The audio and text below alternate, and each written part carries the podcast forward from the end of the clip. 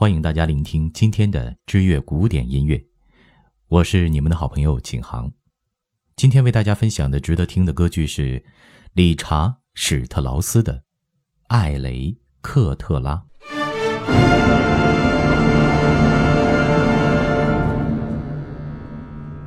理查·史特劳斯与维也纳剧作家霍夫曼斯塔合作，在一九零八年推出了《艾雷克特拉》。剧情大致是。艾雷克特拉的父亲阿加曼农遭其妻克里丹奈斯特拉和奸夫安吉修斯谋害，艾雷克特拉使之复仇，弑母的故事。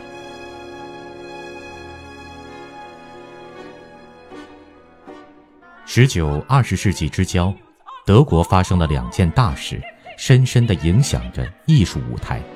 其一，尼采在一八二七年写的《悲剧的诞生》。于一九零五年再版，并引发社会广泛关注。其二，德国考古学家史利曼于十九世纪七八十年代相继发掘出数处古希腊的遗址，诸如特洛伊、迈锡尼。无论是考古发现，还是尼采的学说被世人重提，都在告诉人们一件事实：古希腊艺术并不完全是对称、平衡。明晰的所谓古典风格，那时候的艺术或许与人们根深蒂固意淫中的古典风格差异很大，那是相当原始、野蛮、黑暗的。这两种不同的倾向，正如悲剧的诞生中所强调，日神阿波罗精神与酒神戴奥尼索斯精神的对立一般。霍夫曼斯塔的《艾雷克特拉》剧本。是根据公元前五世纪古希腊悲剧作家索福克里斯同名悲剧改成的。索福克里斯的悲剧被认为是体现人类原始的本能，较狂放自由的，就是倾向于尼采所谓的酒神精神。与索福克里斯同时代的悲剧作家尤利比提斯，则较像于日神精神。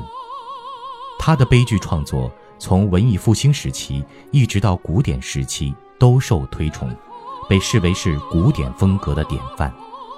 从法国的高乃伊、拉辛到德国的歌德，从格鲁克到莫扎特，很多的歌剧创作都深受尤利比提斯的影响。霍夫曼斯塔与史特劳斯的《艾雷克特拉》，则将热情投向了当时甚少受到注意的索福克里斯。发扬了尼采所谓的酒神精神，同时，也压抑了日神精神。现代艺术为了解放被压抑、扭曲的本能，必须重建原始记忆固有的酒神精神。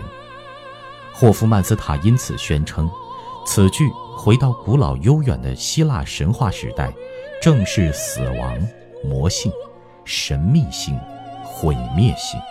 威吓性，只因这些是人类存在的基础。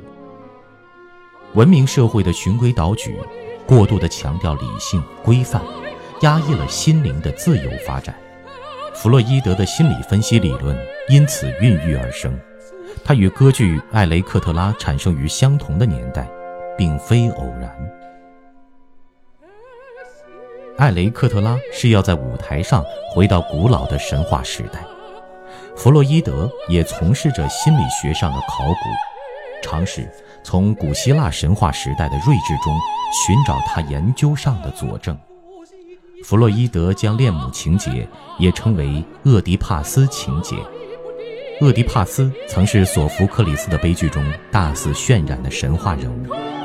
同样在《艾雷克特拉》中，沙姆以报复仇的女主角成了是最足以体现。恋父情节的神话人物，埃雷克特拉中的叛逆、血腥、色情、暴力、歇斯底里，深刻地反映出世纪末的思想与美学背景，直探人类心灵深处的黑暗层面，尝试道出事理的真相。然而，现代人习惯于白天的思维，却很难适应尼采式黑夜的思维。现代人熟悉意识的世界，却对潜意识世界感到陌生与畏惧。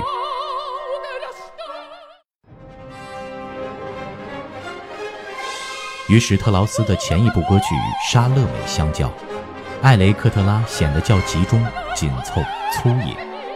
艾雷克特拉的剧本深受尼采影响，音乐则是顺着崔斯坦与伊索德的方向，将瓦格纳精神发扬光大。主导着整个音乐进行的乐团，与乐团抗衡，声嘶力竭，近乎呐喊挣扎的声乐独唱。在调性与无调性边缘游走的尖锐音响。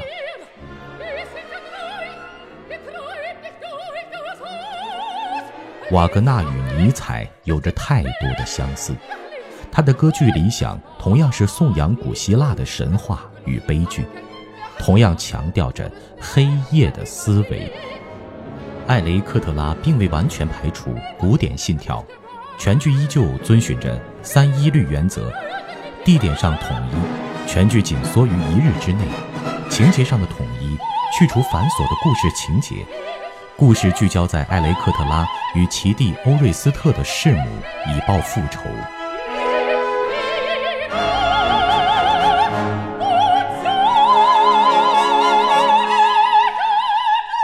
史特劳斯应用了瓦格纳的主导动机手法，设定了十二个主导动机，由三个音构成的。阿伽曼农动机是最主要的动机，它有如亡父的幽魂般，一再纠缠着女主角，激发她去报仇。这个动机一开始就出现了，一直贯穿始末。剧末，艾雷克达死后，这个动机又再度出现，并作结尾。至于阿伽曼农的两个女儿艾雷克特拉和克莱索杰米斯，则分别代表两种不同的女性。后者注重现实，而前者满怀理想，甚至有些过分执着。一旦他觉得某事该做，那他绝不会犹豫退缩。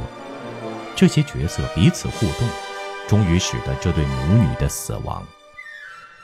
总之，《艾雷克特拉》是一部着实的悲剧，其中所有的爱几乎都消失殆尽，只留下憎恨与懊悔。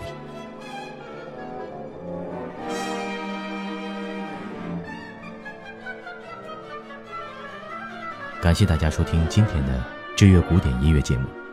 更多古典音乐背后的故事，敬请关注我们的微信公众账号或新浪微博“知乐古典”。好了，我们下期再见。